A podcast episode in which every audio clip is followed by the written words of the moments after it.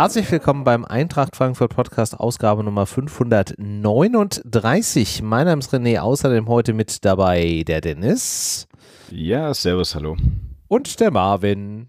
Hallo, hallo, hallo.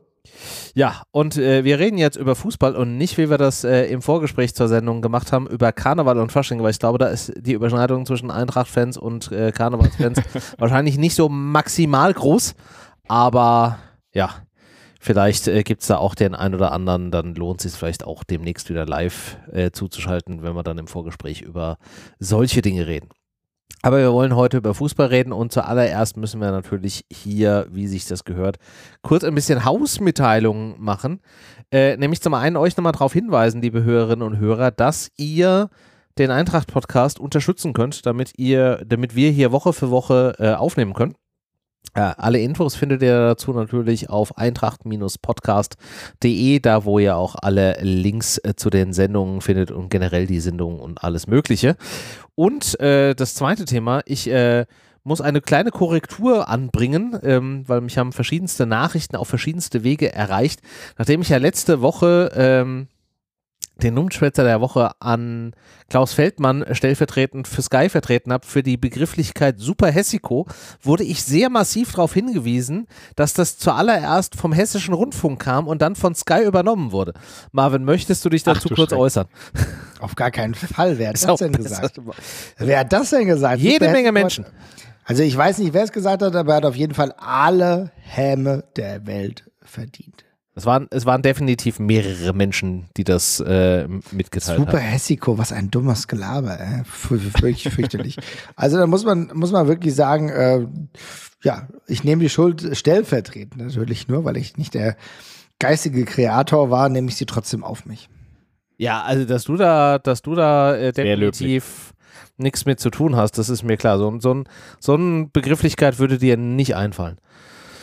Nur noch dümmere Sachen, also insofern. Das wollte ich jetzt so nicht sagen, aber ich werde dir jetzt auch nicht aktiv widersprechen, wenn dir das hilft. Na, du hast schon ein bisschen angedeutet, also insofern, ich weiß schon, Leicht vielleicht, leicht vielleicht. Genau, Woher, ich hätte da, naja. ich hätte da andere Personen äh, im Verdacht, die auf solche Wortwitze kommen könnten. Aber wir wollen ja jetzt hier keinen an den Pranger stellen. Naja, die sind halt einfach nicht mehr im HR. ah, okay, gut, dann. Gut. Dann lasst uns jetzt äh, über äh, Fußball reden und über äh, die Eintracht.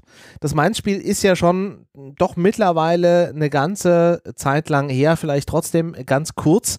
Habt ihr euch denn von diesem Spiel erholt? Marvin, hast du dich von dem Mainz-Spiel erholt? Ja, ich habe mich ganz gut erholt. Ich muss aber schon sagen, ähm, am Freitag war es schon es war schon harte Kost. Es war schon eine harte Kost. Also ich muss auch sagen, ähm, direkt von der Arbeit Richtung Spiel gegangen, Stadionwurst noch am Start gehabt und dann wirklich, ja, nur ein Bierchen auch äh, inhaliert und dann war ich dann schon auf äh, dem Platz, war wieder mit Steffen, einem sehr guten Freund von mir unterwegs und ich muss schon sagen, das, was dann da geboten wurde von der Frankfurter Eintracht, war leider spielerisch Hart. echt ziemlich harte Kost. Dennis, du sagst, es ist ziemlich desaströs. Und ich habe mich mittlerweile erholt, auch weil natürlich die Eintracht mit drei Punkten dann als der glückliche Sieger vom Platz gegangen ist und ich dann auf die Tabelle geguckt habe und gesagt, naja, doch nicht so schlecht, aber Dennis, du hast eben schon angesprochen, es war hart und spielerisch war das in weiten Teilen ziemlich mau, ne?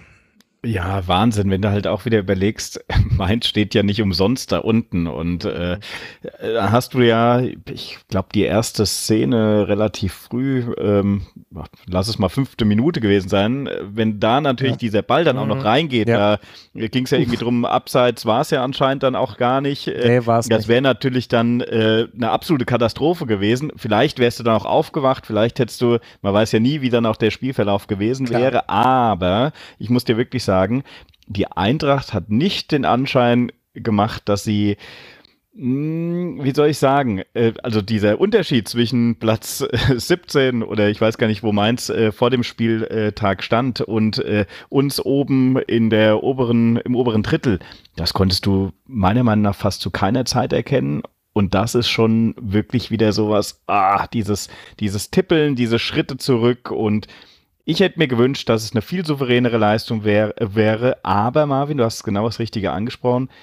Gott sei Dank sind wir mit drei Punkten aus dem Spiel gegangen, mit ein bisschen Glück, mit ein bisschen ich sag mal, äh, ähm, Götze äh, mal, hat mal wieder sozusagen dem Spiel auch an vielen Stellen, mhm. das war eine positive Richtung, wo ich sage, das habe ich vieles erkannt, dass das gut ist, hat dann auch sein Tor gemacht, dann, das sage ich jetzt mal, dann gehe ich mit einem besseren Gefühl raus, als wenn wir jetzt noch mit geteilten Punkten oder am Ende noch verloren hätten. Aber ich bin auf keinen Fall zufrieden. Ich denke, das ist keiner von uns. Ne? Nee, definitiv nicht. Also Gerade weil man sich ja schon auch mittlerweile erhofft halt, erhofft hat, das wollte ich sagen, ähm, dadurch, dass wir ja jetzt mit Van de Beek und ähm, Kalajdzic da auch nochmal Alternativen hatten, vor allen Dingen halt mit Kalajdzic ähm, und dass du halt jetzt schon auch einfach Spieler im, im Kader hast, generell, die einfach auch nochmal eine andere Art Fußball spielen, hat man gehofft, man würde endlich gegen diese tiefstehenden, eher ja, spielzerstörenden Mannschaften dann auch irgendwie Mittel finden und es war halt auch bis, bis auf einige Ansätze auch wieder irgendwie halt tatsächlich schwierig. Ja, es war sauschwierig. Und das ist halt so ein bisschen das Problem, weil sie in gewisser Art und Weise, naja, ich habe, ich verstehe es schon, aber ich habe meine Schwierigkeiten, das so nachzuvollziehen, weil ich schon merke, die Eintracht ist eigentlich vom Spielerpersonal ähm, deutlich überlegen und müsste eigentlich auch eine spielerische Lösung finden. Aber ich habe eine gewisse Trägheit gespürt und gleichzeitig auch nicht gemerkt, dass die Eintracht sich irgendwo die Räume frei macht, in die Räume passt, dann dementsprechend auch vielleicht wirklich mal den langen Lulatsch bemüht. Das hast du ja tatsächlich auch nicht gemacht, ne? Denn ähm, wann sind großartig Flanken auf Kalajdzic gekommen? Wie viele Ecken hatten wir? Da war wirklich nicht viel dabei. Das heißt, du hast eigentlich ein Spiel gehabt, was über 90 Minuten zum großen Teil erlahmt war. Ich muss auch ehrlich gesagt sagen, Mainz war ja jetzt auch nicht herausragend gut. Ne? Du hast äh, die eine oder andere Chance angesprochen, Dennis.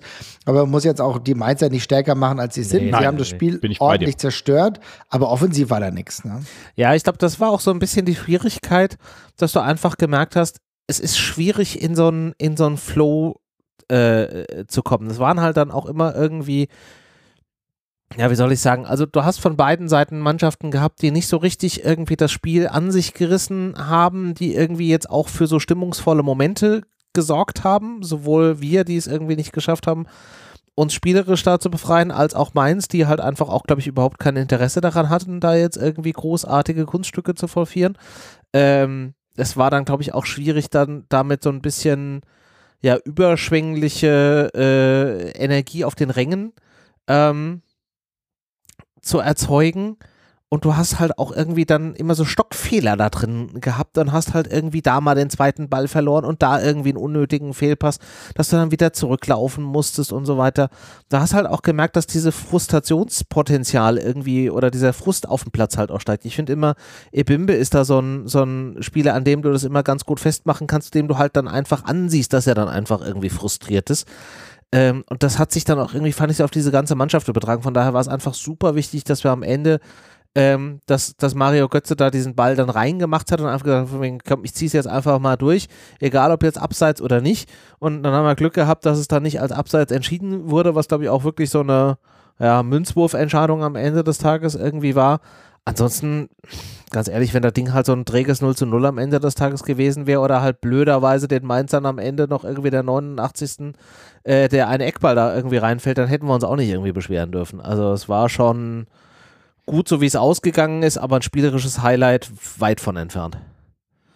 Bin ich voll bei dir, René. Ähm, das Einzige, was mich auch geärgert hat oder dass du auch das nicht für dich nutzen konntest, nachdem du das Tor bekommen hast und eigentlich ja, ich sag mal, äh, jeder, wie du schon richtig sagst, das war auf dem Platz, also war wahrscheinlich überhaupt nicht zu erkennen und mhm. selbst der Videoschiedsrichter hat ja wahrscheinlich drei, viermal hin und her äh, spulen müssen, bis er überhaupt mal eine kalibrierte Linie dann hatte, die einigermaßen gepasst hat. Aber ich bin mir froh, dass es drin ist, aber diesen Flow aus diesem Tor, konntest du auch überhaupt nicht für dich nutzen. Ich hatte nee. das Gefühl, die letzten 15 Minuten, die war aber dann, da, da, da war teilweise gar nichts noch schlimmer als vorher. Genau, das, das ist für mich nicht nachvollziehbar, weil eigentlich, ich habe gedacht, vielleicht brauchen die mal äh, so ein ja, Erfolgserlebnis in Anführungszeichen oder nochmal irgendwie eine Initialzündung, dass du jetzt mal nochmal versuchst, äh, Vollgas zu geben. Die Wechsel, ja, äh, klar, es kam dann auch kurz danach, glaube ich, Skiri nach dem Tor. Ja. Ähm, das ist auch, natürlich brauchen die auch und müssen reinkommen, aber ich habe so ein bisschen das Gefühl gehabt, dieses Spiel, und das sind wir uns, glaube ich, alle einig, das hätte jetzt auch noch ewig gehen können und es wäre wahrscheinlich mit äh, keinen weiteren Toren gesegnet worden. Ja. Äh, das ist schwierig. Verstehe ich nicht. Ich verstehe es leider nicht. Könnt ihr mir da vielleicht helfen? Woran, woran macht ihr es denn aus? Woran also könnte es gelegen haben? Also ich glaube schon, äh, dass es ganz wichtig ist, dass du sagst, dass es auf jeden Fall ein typisches Unentschieden-Spiel war. Ne? Also es, es wäre ein Spiel gewesen, genau. was normalerweise mit einer ja, gleich, Torgleichheit geendet hätte, ja, 1 zu 1, 0 zu 0, wahrscheinlich eher 0 zu 0, dass dann wirklich Mario Götze sich das Herz gefasst hat und ja, bei einer vermeintlichen Abseitsstellung, die wirklich um Haaresbreite keine war, trotzdem weitergemacht hat. Ich muss ganz ehrlich sagen, ich glaube, jeder von uns hat ja im Stadion immer dieses Gefühl, okay, es wird abgepfiffen. Ist eh kein Tor. Und dass er aber trotzdem weitergemacht hat, ist total aller Ehren wert. Weil stell dir mal vor, es wäre nicht so gewesen. Und dann hättest du eine Chance verpasst gehabt, weil er hat ja die erste Chance verpasst. Und dann hat er dann nochmal nachgesetzt und hat das Ding einfach reingemacht. Diese Torgeilheit, die ist total wichtig und hat uns total geholfen. Aber klar, danach, selbst danach ist es nicht wirklich viel besser geworden. Ich glaube, äh, wir müssen gleich nochmal auf die einzelnen Mannschaftsteile gehen. Du hast eben schon zu Recht gesagt, es gab einige Spieler, die leider gar nicht ins Spiel gefunden haben. Van beispielsweise durchaus ein Spieler, wo ich gedacht habe, ah, da müsste mehr kommen. Ebimbe auch nicht so wirklich. Knauf hat es ein paar Mal probiert. Positiv dagegen ein Kunku, der mir durchaus gut gefallen hat. Ich finde auch Kalajdzic wird teilweise zu schlecht geredet, der hatte kaum Chancen, hat aber versucht, die Räume zu machen. Insgesamt war aber kein Flow da. Das heißt, dieser Flow war nicht da. Es kam zu keiner Zeit wirklich eine Chancenermöglichung zu, äh, ja, zu tragen. Und da muss ich natürlich aber auch die Frage stellen, muss man vielleicht auch mal so ein bisschen in die Defensive denken, denn so richtig schwer haben es die Mainzer uns ja jetzt nicht gemacht, überhaupt ein Spiel auf die Beine zu stellen. Na klar, es wurde viel zerstört, aber die waren jetzt nicht so ultra eng. Da denke ich mal, ah, hätte vielleicht nicht mal ein Robin Koch oder mal ein Pacho. Die Spieleröffnung meinst du jetzt? Ja, die Spieleröffnung vielleicht, vielleicht ein bisschen besser hinbekommen können, weil das hat mir so ein bisschen gefehlt und hat dann auch keine Räume er erschaffen. So, das ist ja. so ein bisschen das, worüber ich nachdenke. Ja. Ja, es war schon halt so, dass, dass man versucht hat, es irgendwie kurz und flach dann hinten rauszuspielen und dann halt auch sehr viel das Mittelfeld auch natürlich Wege gehen musste oder hat einfach die Stürmer dann, also gerade auch Kalajdzic ist dann halt auch viel äh, mit zurückgearbeitet, den Ball sich halt früh irgendwie holen. Das gibt dir natürlich so ein bisschen die, oder das nimmt dir natürlich so ein bisschen die, äh, die Möglichkeiten. Ähm, und das hätte vielleicht auch Knauf, den du gerade eben ja erwähnt hast, den ich wirklich als sehr umtriebigen Offensivakteur da fand, der aber natürlich dann auch vielleicht nochmal anders seine Geschwindigkeit hätte ausnutzen können, wenn er halt einfach mal einen langen Ball hinten rausbekommen hätte, der ihm dann vielleicht in den Lauf gespielt worden wäre oder so. Also ich glaube schon, dass man da, äh, also ich würde dir da zustimmen, dass man da Möglichkeiten ähm, hat liegen lassen. Ich glaube aber nicht, dass es allein sich, einzig und allein daran liegt. Also auch wenn du flach hinten rausspielst, musst du halt gegen Mainz einfach irgendwie ähm, da irgendwie ein Ding machen, mehr machen. Du, so. Auf, auf jeden Fall, ähm, aber trotzdem guter Punkt, Marvin. Das ist aber was, was die Eintracht generell, ah, da tun sie sich ja oft schwer, leider, dann auch von hinten nochmal einen, einen schönen äh, ja, Spielaufbau aufzubauen. Jetzt ist natürlich der Vorteil für Götze war in diesem Spiel, oder ich sage es andersrum, ähm, durch diese Räume im Mittelfeld, die teilweise dann nicht so ideal genutzt wurden, weder von äh, der Seite Mainz noch von uns, hatte Götze trotzdem oftmals, ja, ich sag mal, Zeit, um zu überlegen, auch sich anzubieten oder mal, ich habe ein, zwei Szenen im Kopf, wo tatsächlich so dieser äh, One-Touch-Football äh, gespielt wurde, also wo er wirklich mal ein bisschen mit der Bewegung, das hast du ja oft nicht, wenn es so steif ist, hat jetzt nichts mit der Abwehrbewegung äh, hinten, weil das hätten sie trotzdem machen können, aber vorne muss ich tatsächlich sagen, es war eher das Problem sogar noch, finde ich, vor Götze und nicht äh, sozusagen, also tatsächlich diese, diese Front vor Götze noch die Reihe, die hat mir ein bisschen Probleme gemacht. Entweder war es entweder zu ineffektiv, war zu eng, war zu unkreativ vielleicht auch. Aber eigentlich, finde ich, gab es genug Chancen, so Halbchancen oder kreativen Momente, die einfach besser hätten fertig gespielt werden müssen. Das war alles leider so halbgar, meiner Meinung nach. Weil ich fand, Götze hat ein sehr gutes Spiel gemacht. Jetzt natürlich nicht über, überragend und ja, er hat ein Tor gemacht und alles gut. Aber auch von den spielerischen Ansätzen her sehe ich da eine Formsteigerung. Die Kurve zeigt nach oben und er hat wirklich aus den Situationen, die er hatte, finde ich, gute Ansätze mhm. gebracht, die leider nicht weiter gut verarbeitet wurden. Oder bin ich da jetzt auch zu kritisch mit denen, die vorne drin stehen? Boah, also ich glaube, du musst auf der einen Seite bedenken, wie Marvin schon gesagt hat, Kalajdzic hat wahnsinnig viel gemacht, aber er war natürlich auch nicht immer in vorderster Front, sondern war dann halt auch teilweise einfach ein bisschen weiter hinten dran. Ähm, und du hast ihm dann halt auch keine Bälle, äh, also es gibt ja nur zwei Varianten. Entweder du gibst ihm halt irgendwie einen, einen, einen Ball, den er dann auch direkt verarbeiten kann, dafür war er in dem Fall halt nicht weit genug am Tor dran oder du nutzt ihn quasi als Zielspieler, um den Ball festzumachen, dann braucht er aber halt einen nebendran. So, wer wäre denn der Spieler gewesen nebendran? Wahrscheinlich Van de Beek, der halt einfach äh, Spielpraxis braucht. Also die sind ja alle super fit und die haben ja alle mittrainiert, aber die sind ja auch nicht bei uns gekommen, weil die bei den Vereinen vorher irgendwie jede Woche Stamm gespielt haben. So, der muss jetzt ja auch erstmal wieder in diesen Rhythmus irgendwie reinkommen und der ist vielleicht auch ein bisschen anders, als er es jetzt gewohnt ist. Also ich weiß nicht, ob man da jetzt im Kalajdzic und einem, einem, Van de Beek da jetzt irgendwie große Vorwürfe machen sollte. Ähm, ich glaube, da muss man einfach auch ein bisschen Rücksicht drauf nehmen und ähm, Sehe ich ja. aber bei Knauf und der Bimbe das Gleiche, ne? Auch die, wenn ja, die angespielt wurden, da, ne? Also bei denen wäre ich dann tatsächlich schon kritischer, weil, wobei ich, wie gesagt, glaube, dass ja. Knauf schon einfach sehr viel Aktionen äh, da hatte und sehr bemüht da irgendwie war. Ähm, und ich glaube auch, dass wenn er da jetzt einfach so ein bisschen Konstanz reinbringt, ähm, dann geht da auch noch irgendwas. Und Ebimbe hatten wir, glaube ich, auch in den letzten Sendungen schon irgendwie gesagt, da bin ich so ein bisschen arg kritisch und ich glaube, der war einfach auch schon gefrustet. Also den hätte ich gefühlt ab der 50. Minute schon rausgekommen, weil ich gedacht habe, so, oh, der ist jetzt auch kurz davor, hier irgendwie einen direkt umzusemmeln.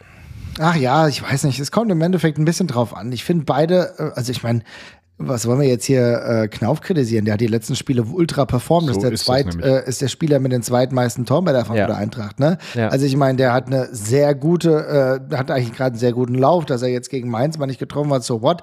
Das ist nicht immer halt nur äh, ein Mittelfeldspieler oder ein offensiver Spieler, so wie er machen kann, sondern vielleicht auch mal du andere Lösungen finden müsstest. Es ist eher für mich ein spielerisches Problem. Ich bleibe dabei. Für mich performt Knauf jetzt gerade in der letzten Zeit echt echt gut. Ich äh, finde die Entwicklung super und auch in der Bimbe hat sich einigermaßen besser in, in die Reihe gebracht. Natürlich sind halt diese Schwankungen noch da, aber das muss spielerisch gelöst werden und muss auf jeden Fall auch gelöst werden mit einer Spielidee. Und dafür ist am Ende auch Dino Topmeller verantwortlich. Aber ja. ich glaube, wir tun jetzt hier die ganze Zeit so, als hätte die Eintracht das Spiel verloren.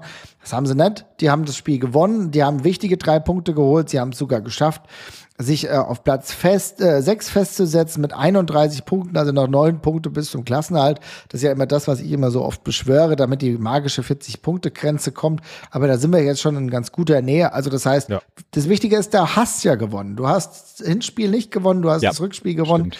Du hast äh, im Endeffekt diese Punktgleichheit, die du jetzt hattest, wie bei, dem, äh, bei der Hinserie, wo du gegen Darmstadt gewonnen hattest. Und äh, das haben wir ja jetzt ja leider durch das 2 zu 2 nicht geschafft. Also du bist vollkommen in ähm, einer guten Welle, aber du musst jetzt halt sehen, wie die nächsten Spiele sich bestreiten lassen, denn das wird tough. Gegen Köln, gegen Bochum, da müssen in meiner Rechnung einfach sechs Punkte her. Und die Notwendigkeit dafür wird halt noch klarer und noch deutlicher, wenn die Eintracht im Kader was macht und der Kader dann so star-stacked star ist, dass du einfach sagen musst, ich muss meine Ziele auch weiter nach oben anpassen, weil wenn da noch was passiert, wenn da in Sachen Sturm noch was passiert, dann gibt's für mich auch kaum noch Ausreden oder kaum Ausreden zu sagen, ja gut, hat jetzt nicht geklappt mit, mit der Europa League. Das fehlt dann, weil wir reden ja gleich mal über die neu, potenziellen neuen Transfers. Auf jeden Fall. Mhm. Oder, ja, und wenn dann jemand kommt, der 20 Millionen Ablöse kostet, dann fehlen dir auch die Argumentationsgrundlagen zu sagen, ja gut, hat halt jetzt mit dem Europacup nicht gepasst. Ne? Ja, also ich glaube, das ist, das ist vollkommen nachvollziehbar. Man, man hat ja sowieso schon immer eigentlich gesagt, dass das Ziel internationaler Wettbewerb etc. und so weiter ist. Und spätestens dann, wenn, wie du gesagt hast, da jetzt dann ein, ein 20, 25, 26, 27 Millionen Mann irgendwie kommt, ähm, den du im Winter verpflichtest, dann kann das halt auch nur ein Spieler sein, der dann auch direkt irgendwie äh, einem weiterhilft. Aber die spannende Frage ist ja, passiert denn da tatsächlich noch was? Weil wir haben jetzt von, wir nehmen jetzt hier am Mittwochabend auf, es sind jetzt noch etwas weniger als 24 Stunden, bis das äh, Wintertransferfenster schließt. Wie schätzt ihr das denn ein? Kommt der 25 Millionen Stürmer noch oder ist das wieder so, wir machen da nichts. Marvin, wie schätzt du das ein? Nein. Ähm, und äh, da bin ich mal sehr gespannt. Äh, ihr könnt mir dann schreiben. Auf Twitter am besten, da bekomme ich es eh nicht mit. ja, also wenn ihr wollt, dass Marvin das liest, dann schreibt ihr immer am besten bei Insta. Ja, am Ende bei Insta oder bei Blue Sky oder so, bei Twitter bekomme ich es nicht mehr mit. Aber ich glaube nicht, dass es passiert. Ähm, ich habe irgendwie das Gefühl, dass die Eintracht bemüht ist und ich glaube, sie sind bemüht und ich glaube, sie haben das ernsthafte Interesse, noch etwas zu tun, wenn der Preis akzeptabel ist. Der Preis wird ja zuletzt schon mit roundabout, was weiß ich, 26 Millionen Gesamtpaket ordentlich in die Höhe gedrängelt. Und das ist natürlich schon tough. Die Eintracht kann das tatsächlich aktuelle äh, aktuell machen, weil das äh, durch Kolomyani natürlich noch klar ist. Ne? Es geht hier um, um, also wenn ich es so richtig gelesen habe, ach, roundabout 21 Millionen Ablöse, 21 Millionen Ablöse, muss ich mal vorstellen. Die Eintracht für einen Stürmer, der anderthalb Jahre kein, äh, keine Tore mehr geschossen hat, ne? ist auch absurd, muss man sich auch, und das ist halt genau der Punkt. Ich finde es absurd, das muss man sich überlegen. Ich meine, ich verstehe das, dass die Eintracht in neue Sphären kommen will. Wir haben öfter auch schon darüber gesprochen. Ich würde auch ganz gerne einen neuen Stürmer sehen und Ekitike ist natürlich jetzt erstmal kein schlechter Stürmer. Das Problem ist halt, der hat seit anderthalb Jahren nicht mehr gespielt der ist ähm, wahrscheinlich trotzdem fit oder so, aber der muss funktionieren bei der Summe. Das ist halt das Problem. Und auf der anderen Seite habe ich ganz, warum ich sage, dass es nicht klappt, weil ich glaube, PSG will uns wieder ausziehen. Die haben so ein bisschen das Gefühl, Kolomoani-Transfer ist für die zu teuer gewesen und dann versuchen die uns jetzt echt die Ohren lang zu machen. Und ich finde, für die Eintracht ist es tatsächlich so, dass sie nicht jedes Spiel mitspielen sollte. Und ich habe aktuell das Gefühl, das dauert jetzt schon wieder so lange. Wir reden seit drei Wochen über Ekitike. Das wird langsam nichts mehr. Das ist so mein Gefühl mit allen Seiten. Ich kann, also persönlich will ich dem Spieler gar nichts absprechen. Der hat bestimmt auch mal Bock, mal wieder gegen den Ball zu treten. Aber da sind so viele Variablen, die für mich eher sagen, nope. Ich würde dir da tatsächlich zustimmen, weil du hast gerade für mich einen ganz wichtigen Punkt gesagt, nämlich wie viel ist der Spieler dir wert? Und ich glaube, dass das in keinem guten Verhältnis steht. Nicht nur, weil du jetzt gesagt hast, er hat irgendwie anderthalb Jahre nicht gespielt, sondern halt eben, was die Konsequenz daraus dann irgendwie ist. Nämlich, dass du halt dann wieder keinen Spieler hast, den du einfach dann am, am Samstag dahinstellen kannst und sagen kannst, so jetzt Spiel, sondern der dann halt vielleicht 20 Minuten spielt und im nächsten Spiel dann 30 Minuten und bis du den dann halt wieder in diesem Rhythmus irgendwie drin hast, gehen halt wieder 4, 5, 6, 7 Spiele ins Land. Dazwischen ist dann hier diese, diese Playoff-Runde in der, in der Conference League, wo er, ah nee, der dürfte er sowieso nicht, weil er nicht gemeldet ist, ne? Aber nichtsdestotrotz, du hast halt wieder Spiele, wo, wo der Spieler dann irgendwie reinkommen muss, aber dann dauert es wieder, dann muss der sich auch wieder an die Abläufe irgendwie gewöhnen und so weiter. Also willst du wirklich im Winter 25 Millionen für einen Spieler zahlen? Auf der einen Seite, der dir nicht direkt hilft und zum anderen müssen wir halt auch gucken, wir sind jetzt kein Verein, der jetzt einfach sagen kann, wir kaufen jetzt einen Spieler für 25 Millionen und wenn der halt am Ende der Saison oder der nächsten Saison halt nur noch 15 wert ist, weil es halt nicht funktioniert hat, dann ist es halt so. Nee, das können wir nicht. Also du musst halt jetzt, wenn du einen Spieler für 25 Millionen kaufst, dann musst du eigentlich auch sagen, dann ist der in anderthalb, zwei Jahren 75, 80 Millionen wert und dann geht er zum nächsten Verein. Nur so funktioniert das Spiel für die Eintracht. Und dieses, diese Storyline, die sehe ich da halt einfach gerade nicht bin mir vollkommen bewusst, dass ich dem Spieler wahrscheinlich damit absolut Unrecht tue und dass das ein toller Kicker ist und dass der vielleicht auch eine reale Chance hat. Aber ich sehe halt trotzdem irgendwie nicht den Grund dafür, jetzt diese 25 Millionen auf den Tisch zu legen. Ich sehe allerdings auch nicht, und das macht mich auf der anderen Seite wieder wütend, man hat diese Anforderung oder diese Ziele zu sagen, wir wollen international spielen und wir reden immer nur über den einen Spieler. Ey, wenn ihr doch seit drei Wochen da irgendwie am Rumlabern seid und euch nicht sicher seid, wo ist denn die Alternative? Weil die sehe ich halt auch nicht. Leider Dennis, hilf mir. Dran, ja, ähm, ja äh, ihr habt beide im Endeffekt recht. Äh, das, das auch gut. das äh, PSG-Thema, äh, Marvin, da hast du auch was Wichtiges angesprochen. Das ist tatsächlich kompliziert. Könnte mir vorstellen, dass wenn es überhaupt klappt, ein ganz last last minute Transfer noch wird und äh, auch wieder so eine so eine heiße Nummer, wo am Ende ja, ob dann beide zufrieden sind oder nicht, weiß ich nicht. Hm, ich merke, was ich merke ist, wir gehen ja gleich auch zu den Abgängen. Natürlich jetzt äh, gibst du schon Spieler ab wie in Gang kam, der ja, er hat ist nicht unser äh, Top Stürmer und so weiter, ist aber trotzdem jemand, den du natürlich da vorne im, im Notfall doch mal für ein paar Minuten bringen kannst. Äh, ja, Mamouche äh, ist früher wieder zu Hause als gedacht und äh, ja, beziehungsweise ist ja noch nicht wieder da, ist ja, glaube ich, krank momentan und sitzt noch in Ägypten. Also gucken wir mal, wann der wieder äh, zurückreist, aber trotzdem natürlich früher, als man es erwarten konnte. Er wird uns auch sicherlich helfen können. Jetzt haben wir nur ein Problem an dieser Personalie. Ähm, Ikitike, muss man sagen, wenn er 25 Millionen kosten soll, stellt sich für mich nur die Frage, würdest du diese 25 Millionen Euro auch im Sommer zahlen und ziehst den Transfer einfach nach vorne? Oder ist das jetzt so ein Notfallding, was im Endeffekt, weil das ist immer schlecht, wenn die sowieso mit ihm planen und sagen, dann ist er halt ein halbes Jahr früher da und dann kann er sich hier dran gewöhnen und so weiter und so fort, finde ich super. Dann ist mir auch das Gehalt da nicht zu teuer, muss ich ehrlich sagen. Äh, ähm, er will ja doch eine Stange Geld auch noch haben, aber da kann er schon Akzente bringen. Wenn er ab äh, nächsten äh, Sommer so oder so kommen soll, dann lieber jetzt und was weiß ich, zwei, drei Millionen mehr bezahlt, meinetwegen, ist mir egal. Ähm, da muss man wirklich sagen, das fände ich in Ordnung. Wenn aber tatsächlich, und da René, das hast du eben gerade nochmal richtig gesagt, wenn es einfach nur eine alternativlose Situation ist und du einfach sagst, oh, bevor ich jetzt gar nichts mache und wir wollen doch und Dings, dann lieber Abstand nehmen, mit dem Personal arbeiten, was du zur Verfügung hast, aber dann jetzt nicht auch wieder alle weggeben, weil wir hatten schon das Problem mit Boré etc., wo wir dann mhm. alle gesagt haben, ach was ein Scheiß, Boré ja, abgegeben. Das sind so Punkte, äh, da habe ich einfach ein bisschen Angst, dass wir uns jetzt verrennen dass wir schon vielleicht sehr weit sind mit PSG und die am Ende sagen, Edge Badge, Edge Badge, äh, dann gibt uns jetzt doch 30 äh, oder ja. 26, 27, ne? Und dann sind wir, sind wir wirklich dann drauf angewiesen, weil wir wieder keine Alternative, und das will ich nicht. Ich will keine alternativlose Sache und ich will was, dass das in der Zukunft eine Zukunftsinvestition ist, die du eh im Sommer machen würdest. Dann ist ja, für mich das alles d'accord. Ich glaube, sie würden es trotzdem machen. Also ich, ich glaube, äh, wir, wir dürfen nicht vernachlässigen, dass die Eintracht bei Ekitike ja auch schon im Sommer dran war. Ne? Diese Situation, die Optionen wurden Stimmt. ja ausgelotet.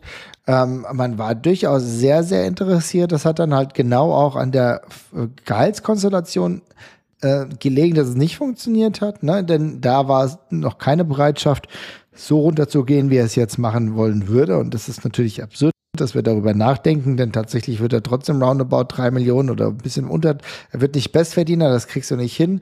Er kann sie nicht verkaufen, aber er wird trotzdem sehr, sehr viel Geld verdienen. Und das, das, heißt, er verdient trotzdem viel weniger als in Paris, was völlig absurd ist.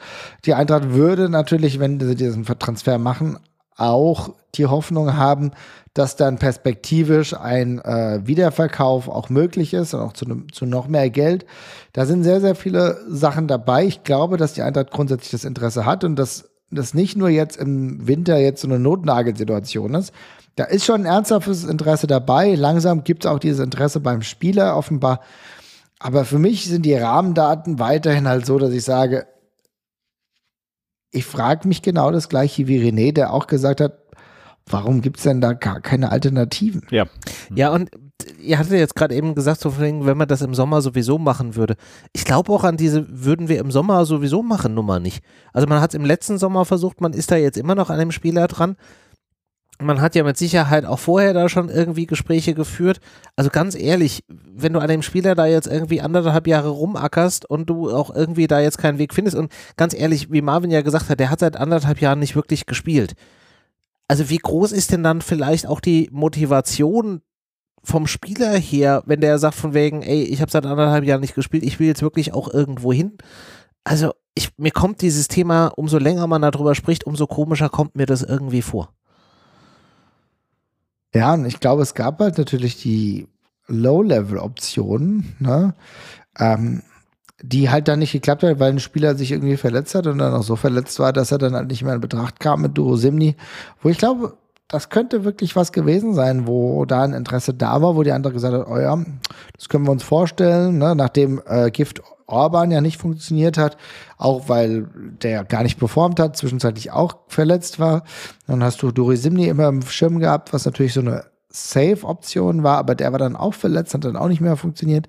Äh, und ja, der war ja, der wäre ja safe gewesen. Ne? Also ich meine, die Tatsache, dass man den hier hatte und mit dem eigentlich schon einen Vertrag schließen wollte und dann gemerkt hat, okay, es funktioniert nicht, der, der Medizincheck äh, schlägt negativ aus. Also ich glaube, dann würden wir gar nicht mehr über ein Ekitike sprechen, denn wenn du gleichzeitig dann noch Kalajdzic bekommen hättest und dann Durosimni, dann wäre der Käse ja schon gegessen gewesen. So, ne? Und jetzt ja. ist halt diese Option wieder in den Fokus gerückt. Aber ich bleibe dabei. Also das mhm. Thema mit hier äh, Durosimni, mit dass der irgendwie Medizincheck und so weiter, das wusste man rund um Weihnachten. Ja. So, dann hat man sich irgendwie nach vorne er orientiert. Ist seit drei Monaten verletzt gewesen. Ja, und ja, hat also, gesagt, ja. irgendwie Eketeke. Dann kam glücklicherweise irgendwann der Kalajdzic, der da vom Laster gefallen ist, wo du dir gedacht hast, von wegen, ach, Alario werden wir sowieso irgendwie jetzt abgeben müssen, einfach aus verschiedensten Gründen. Dann haben mhm. wir da schon mal irgendwie einen Ersatz, auf den können wir jetzt vielleicht nicht 100% bauen, weil auch Verletzungshistorie, aber haben wir mal eine Alternative. Aber ich sehe halt immer noch nicht den Punkt, wo man sagt, so von wegen, das eine hat nicht funktioniert, Eketike jetzt irgendwie zweites Mal irgendwie drei Wochen in Folge, um dann zu sagen, so jetzt ist mal irgendwann Stichtag X, jetzt sind wir irgendwie drei Tage vor Transferschluss. Und dann haben wir jetzt vielleicht hier nicht den super Perspektivspieler, den wir in drei Jahren für 75 Millionen verkaufen können, mhm. aber dann haben wir jetzt hier den, weiß ich nicht, siebeneinhalb, acht, neun, zehn Millionen Spieler, der halt im Zweifelsfall dann wirklich einfach nur noch 5 Millionen irgendwie am Ende der Saison wert ist, den wir aber hier auch hinstellen können und der halt einfach auch Tore schießt. Ich ja, sehe es nicht. Es macht ja, mich hätte, wahnsinnig. Hätte, hätte, sein können, ne? Also ich meine, weiß man nicht genau, warum man beispielsweise an Wilfried Knotto, Knonto nicht dran war. Ne? Das ist ein Spieler der äh, italienischen Nationalmannschaft schon gespielt hat, sogar auch äh, schon einige Tore dort geschossen hat. Er ist jetzt gerade Champions League, äh, Champions League, genau, schon ein bisschen spät. In der Championship, in der zweiten Liga bei Leeds. Ne? Mit Leeds haben wir ja durchaus akzeptable Erfahrungen gemacht. Ja. Er spielt relativ selten durch, ist aber ein Spieler, an dem jetzt beispielsweise auch Freiburg schon dran ist, ist safe ein Spieler, bei dem ich denke, der weiß, wo das Tor steht, der hat tatsächlich auch schon äh, unfassbar genetzt beim FC Zürich. Und wie gesagt, der spielt nicht umsonst auch Nationalmannschaft in äh, Italien. Und das wäre schon cool gewesen. Das wäre auch so ein Transfer, der ist noch sehr jung, hätte wahrscheinlich ein paar Euro weniger gekostet, hätte man auch machen können. Sieht jetzt aktuell halt nicht danach aus. Aber ja, diese Alternativen muss man irgendwie so ein bisschen im Blick behalten. Sie jetzt nicht da. Es wird sich jetzt alles darauf konzentrieren, dass du entweder Eketike oder niemanden bekommst. Und dazu glaube ich auch, dass in der Innenverteidigung niemand mehr kommen wird. Das, ähm, wir haben ja schon das jemanden verpflichtet, mich, ja. der potenziell dann Richtung Sommer dann kommt. Die Option wäre halt gewesen, wenn sein Schweizer Verein äh, jetzt im Winter schon jemand bekommt, dann würde er auch früher schon zu uns wechseln.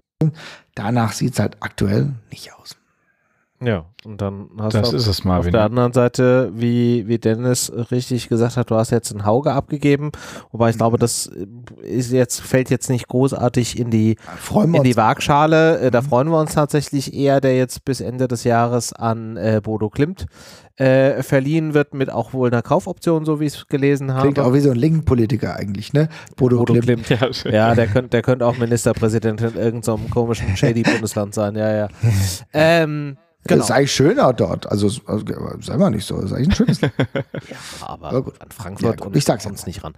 Ähm, ja, und dann angeblich oder sehr vermutlich noch eine Laie von Engang kam nach Mainz. Und das finde ich halt dann schon wieder so, mhm. so ein Ding, wo ich unsicher bin. Auf der einen Seite, ja, kommt er nicht so richtig zum Zuge und er braucht halt eigentlich irgendwie Spielpraxis. Und wir regen uns auch auf, oder Basti regt sich wahrscheinlich dann primär auf, dass dann Engankam gerade irgendwie in, in, der Stürmerposition ein Wechselspieler Nummer eins ist und zum gewissen Grad muss man ihm den Punkt dann auch irgendwie geben. Aber wenn du ihn dann halt jetzt abgibst und du holst keinen Stürmer und dann hast du halt wirklich nur irgendwie einen Kalajdzic oder einen Mamouche ähm, und dann ein Kalajdzic, wie gesagt, Verletzungshistorie, weiß da halt auch nicht, kann der jetzt wirklich einfach jedes Spiel da durchziehen? Also, das finde ich auch wieder so ein bisschen arg dünn geplant. Ja, verstehe ich, verstehe ich, verstehe ich. Aber für mich ist es tatsächlich eigentlich echt so, dass ich sage, I don't give a fuck. Also äh, bei, bei Gangkamp ist es so, der braucht einfach diese absolute Möglichkeit, regelmäßiger zu spielen. Mhm. Der wird halt bei uns nicht besser dadurch, dass er in der fünften Minute mal eingewechselt wird, was nicht in der fünften, sondern in fünf Minuten spielen kann. Ich glaube, das hilft nicht. Der muss spielen, Dennis. Ja, ja, da, das, das stimmt, das stimmt auf jeden Fall. Ich sehe es auch eigentlich unproblematisch, wenn, und das ist eigentlich das, ich habe ah, ja gehofft, das dass es irgendwie noch dazu kommt, dass wir einen Spieler noch auf der Liste haben, der kommen kann. Ich habe auch vorhin gesehen noch, dass äh, das Problem wohl auch bei PSG äh, dem Wechsel ist, dass die ja selbst im Sommer erst äh, 28,5 Millionen für äh, Ekite, äh, Ekite, Ekite, Ekite, Jetzt ja. kriege ich selbst den Namen nicht mehr raus. Äh, also den, ihr wisst, wen ich meine. Ja. Ähm, hingelegt haben.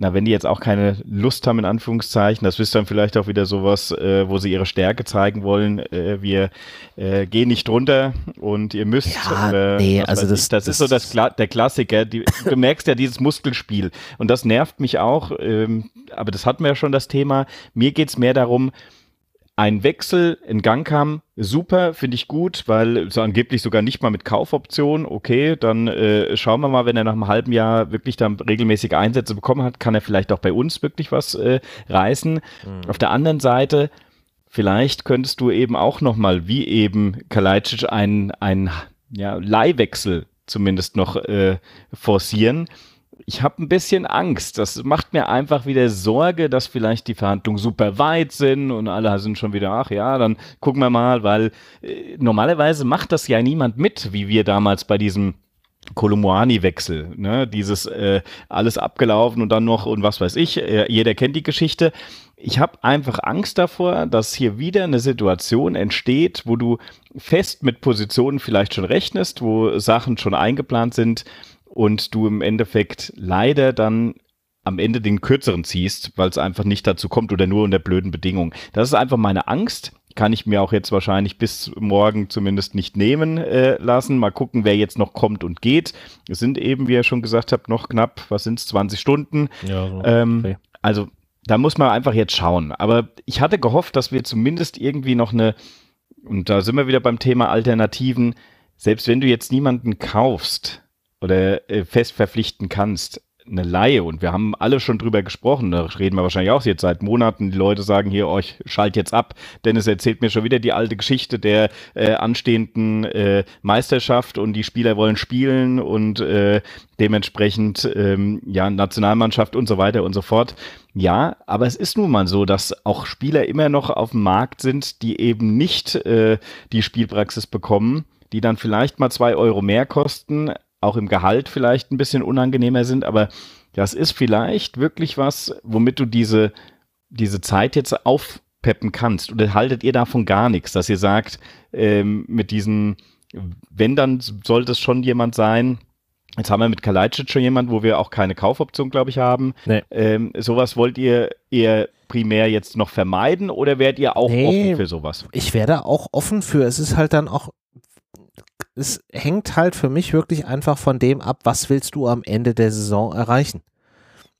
So, wenn du sagst, wir wollen halt einfach wieder an einem internationalen Wettbewerb bleiben, sei es jetzt einfach nur drum, um diese, diese Fünf-Jahres-Wertung irgendwie äh, hochzuhalten oder äh, whatever, dann, dann musst du den, den Deal machen. Und wenn du halt jetzt im Winter sagst von wegen, wir können jetzt hier nichts fest verpflichten, weil halt einfach irgendwie nichts auf dem Markt ist oder die Spieler, die uns angeboten werden, halt nicht zu dem, zu dem Wert, den wir halt bereit sind, irgendwie zu zahlen, dann finde ich schon, dass du dann da die Leihoption irgendwie ziehen kannst, ziehen musst. Und dann muss das für mich jetzt auch kein Spieler mit einer, mit einer Kaufoption sein, sondern dann halt jetzt lieber ein Spieler, ähm, wo wir sagen, okay, der hilft uns jetzt direkt irgendwie weiter und dann haben wir das Thema vom Tisch und dann kümmern wir uns um einen vernünftigen Transfer für den, für den Sommer.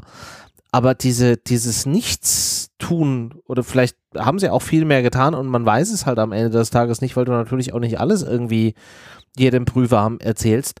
Aber mir geht das gerade so ein bisschen auf den Triss. Marvin, ich bin sehr gespannt.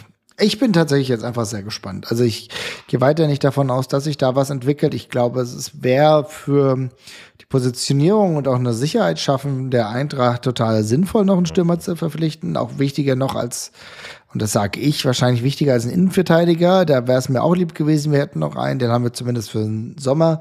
Ich glaube, ein halbes Jahr werden wir auch mit Smolcic noch klarkommen, der auch ein cooler Spieler ist. Ne? Also der wird halt diesen ganz weiten Schritt nach oben nicht mehr packen, aber der ist ja trotzdem super. Aber für, für den Sommer haben wir dann Aurel äh, Amenda und das ist dann auch cool von den Young Boys. Und dann läuft es. Also insofern, das geht. Mir wäre jetzt ein Stürmer noch sehr, sehr wichtig, weil du nie genau weißt, ähm, kann Sascha Kalajdzic immer für 90 Minuten gehen in der nächsten Zeit.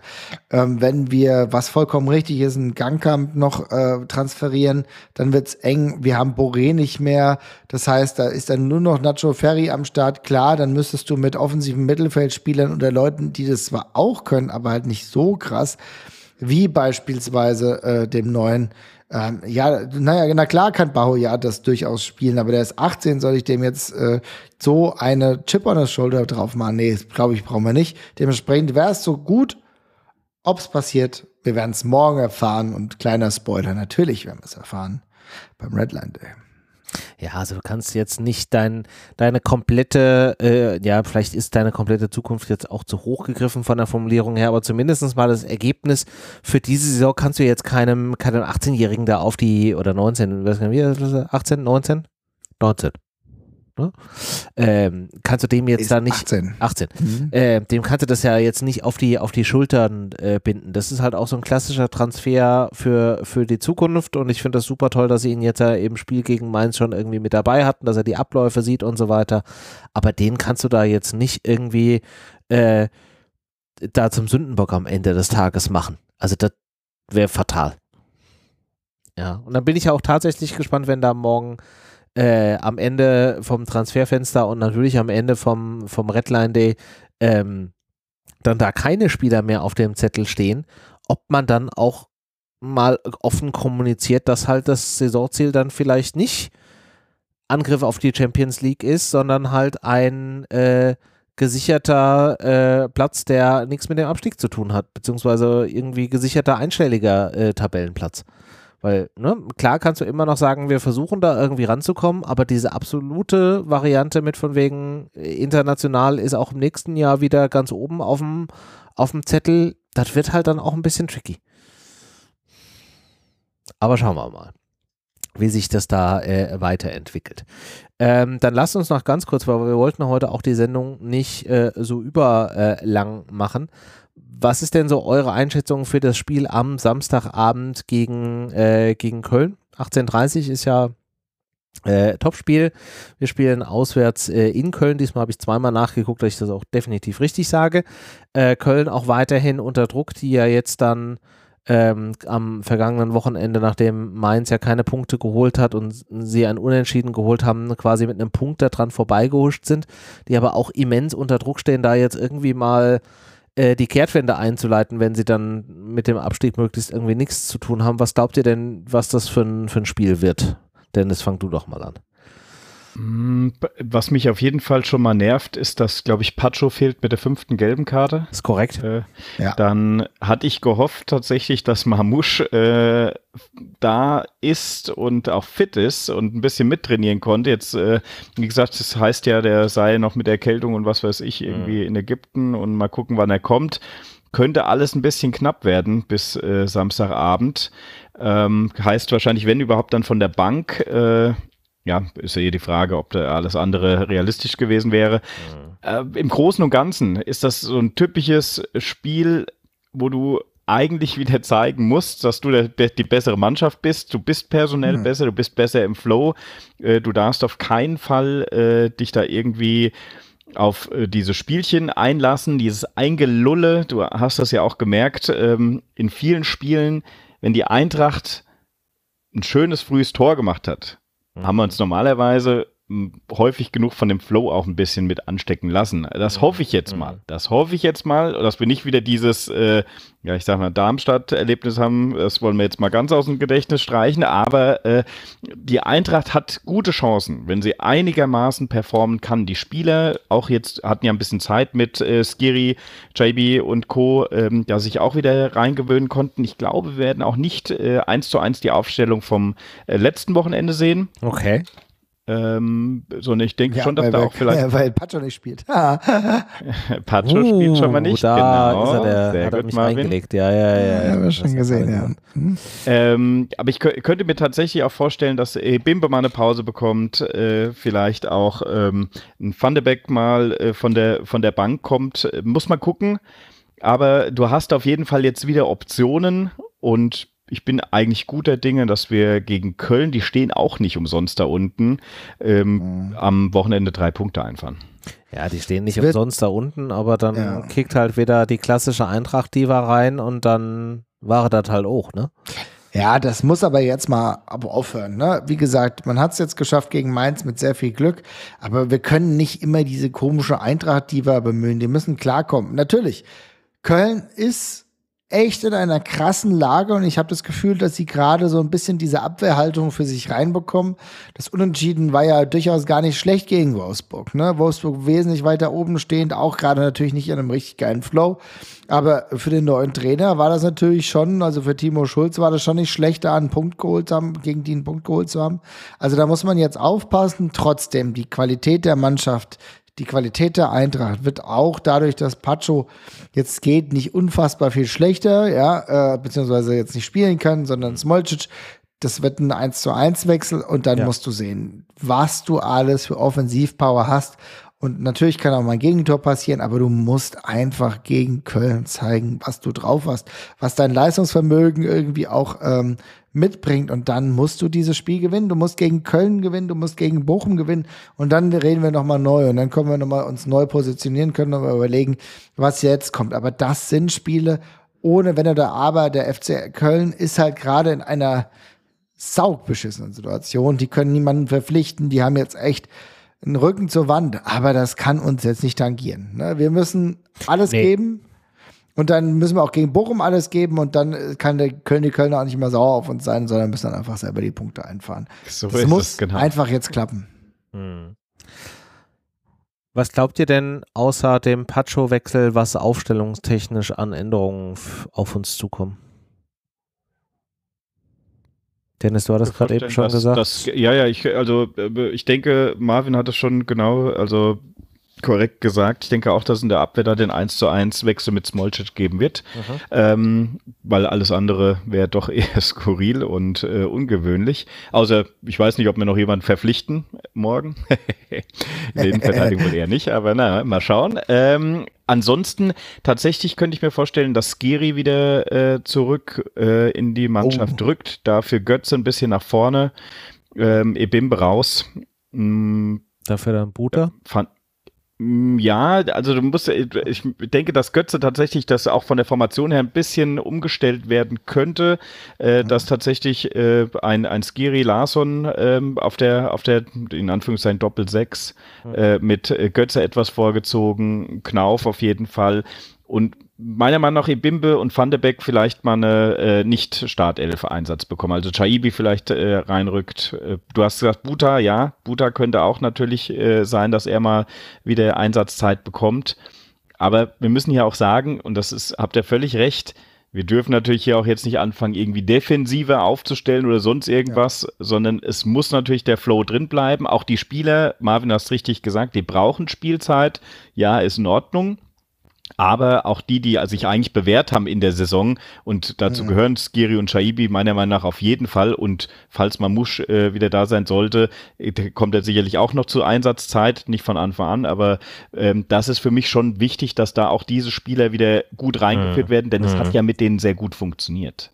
Ja, das ist richtig. Ich bin ganz ehrlich, ich glaube, dass fernab von ähm, ja, ich glaube, das Fernab äh, des äh, Spielers Pacho, der logischerweise raus, der leider raus muss, mhm. nur eine Position sich verändert. Und zwar würde ich Van de Beek rausnehmen und dafür Chaibi rein. Ich würde Skiri jetzt erstmal nicht äh, reinnehmen, zwingend für Götze und Lars. Und ich fand, mir hat das ganz gut gefallen. Skiri muss ich jetzt auch erstmal wieder anbieten. Aber klar ist, Van de Beek hat wenig gezeigt von dem, was man hofft von ihm zu sehen. Und Dina Ebimbe, ja, der hat mal ein bisschen schlechteres Spiel gemacht, aber den würde ich jetzt auch nochmal da weiterstellen. Also für mich einzel, einziger Wechsel neben Pacho, Van de Beek raus und Chaibi rein. Hm. Okay. Für mich auch völlig in Ordnung. Ich kann mit Danke. beiden, mit beiden Varianten. Das Geile ist ja, dass du so ja, endlich mal von der Geil, Bank auch wieder ja, was bringen kannst, was mal auch Potenzial hat, ne? Auch ein Rode, Wenn der, es nicht äh, der Sturm ist. Ja, ja, genau, ja, das stimmt, wenn es aktuell. Aber Rode der ist auch, klar, du hast ja recht, du hast, ja- jetzt habe ich dich da so ähm, kurz geschaltet, aber du hast natürlich vollkommen recht. Ne? Na Klar, Rode ist wieder am Start, da kannst du ein bisschen was machen, das ist schon schön. Okay. Dann Bist haben du wir, damit, ja, René? Ja, ich bin, bin mit beiden Varianten gerade sehr zu, sehr einverstanden. Ich glaube, am Ende des Tages ist egal, welchen von den Spielern, den wir da jetzt genannt haben, ist da gerade eine gute Wahl. Und es wird am Ende halt einfach dran, dran liegen, dass man eben mit, mit, dem, mit dem Selbstvertrauen da rausgeht, wie Marvin gesagt hat, sich jetzt nicht irgendwie davon beeinflussen lässt, äh, lässt wie es um Köln äh, bestellt ist, sondern einfach darauf konzentriert, dass wir da diese Punkte holen müssen, dass das jetzt einfach dieses Anfangsprogramm in der Rückrunde wieder ist, was wir in der Hinserie einfach äh, gnadenlos irgendwie vergeigt haben, dass man sich darauf konzentriert, das jetzt einfach richtig äh, zu machen, die Punkte da einzufahren, ähm, um dann sich auch die Motivation zu holen für die, für die Zwischenrunde in der Conference League, die ja dann auch in äh, zwei Wochen kommt. Ja, dass man einfach jetzt die beiden Spiele da den Rhythmus reinbekommt, die Motivation reinbekommt. Ähm, und ich glaube, gegen Köln, ohne den jetzt irgendwie da äh, von Kopf stoßen zu wollen, ich glaube, so wie die da gerade unterwegs sind, ist es jetzt auch an der Stelle egal, ob da jetzt ein Ebimbe oder ein Knauf rechts oder ein, ein Skiri oder ein Götze. Ähm, das muss so oder so funktionieren. Aber Marvin hat natürlich recht und das, um das an, aufzuhaken, äh, anzu, äh, an dem anzusetzen, was du gerade gesagt hast, René, so wenige Wechsel wie möglich natürlich, versuchen die einspielen zu lassen, Spielzeit geben und Ja. lieber dann äh, später nochmal ein bisschen, ja ich sag mal, von der Bank frische Kräfte. Das ist schon, ich glaube, der richtige Weg. Dementsprechend äh, bin ich sogar eher bei, bei Marvins Variante mit wenig Wechseln. Ähm, gut, Pacho und äh, ja, Van de Beek sind da, glaube ich, äh, definitiv. Pacho ist ja, ne, da hast ja keine Wahl und Van de Beek Mhm. ist halt dann wirklich die Frage, wie er dann auch drauf ist. Aber ich glaube, auch da wäre ein gutes Argument, einfach zu sagen, es jetzt nicht überreizen ähm, und den Rest dann Alles vielleicht gut. einfach so stehen lassen, wie es ist. Ja. Gut, was ist denn euer Ergebnistipp für das Spiel gegen den FC? Dennis, du darfst hier wieder anfangen, du stehst zuerst in der Liste. Okay, ähm, 2-0. 2-0 für die Eintracht. Marvin. 4-1 für die Eintracht. Oh, ja, ja, ja. Wir müssen lang, langsam mal ins Ballern kommen jetzt hier. Ja, ja. ja da verschluckt gut. ja da, da, da verschluckt er sich, äh, da verschluckt er sich wirklich. Ähm, ja, zu null glaube ich auch äh, jetzt einfach durch den Wechsel in der, in der Abwehr, ohne da jetzt irgendwie äh, sagen zu wollen, dass Molcic wahnsinnig schlecht ist, aber ich glaube einfach da ähm, tut sich ein bisschen, ein bisschen was auf und im Zweifelsfall ist es irgendein Standard. Also ich glaube, ein Tor kassieren wir auch. 2-1 wäre mir jetzt zu wenig, von daher würde ich auf ein 3-1 für die Eintracht gehen. Sehr gut. Na gut. Hauptsache, Hauptsache drei Punkte für die Eintracht. Jetzt weiterhin das Programm durchziehen in den einfacheren Spielen in der Rückrunde jetzt die Punkte einsammeln und Motivation tanken. Das ist jetzt einfach auch das Wichtige und äh, Konstanz und Routine da reinbringen. Das wäre einfach auch wichtig. Super. Na gut. Gut, dann haben wir es auch für diese Woche äh, geschafft, meine Damen und Herren. Vielen Dank an alle, die äh, hier live zugehört haben. Vielen Dank an alle, die Woche für Woche die äh, Folge hören. Nochmal der Hinweis, wenn ihr uns supporten wollt, dann findet ihr die Möglichkeiten dazu auf eintracht-podcast.de. Äh, ihr könnt uns auch äh, Kommentare schicken, dies, das, Ananas.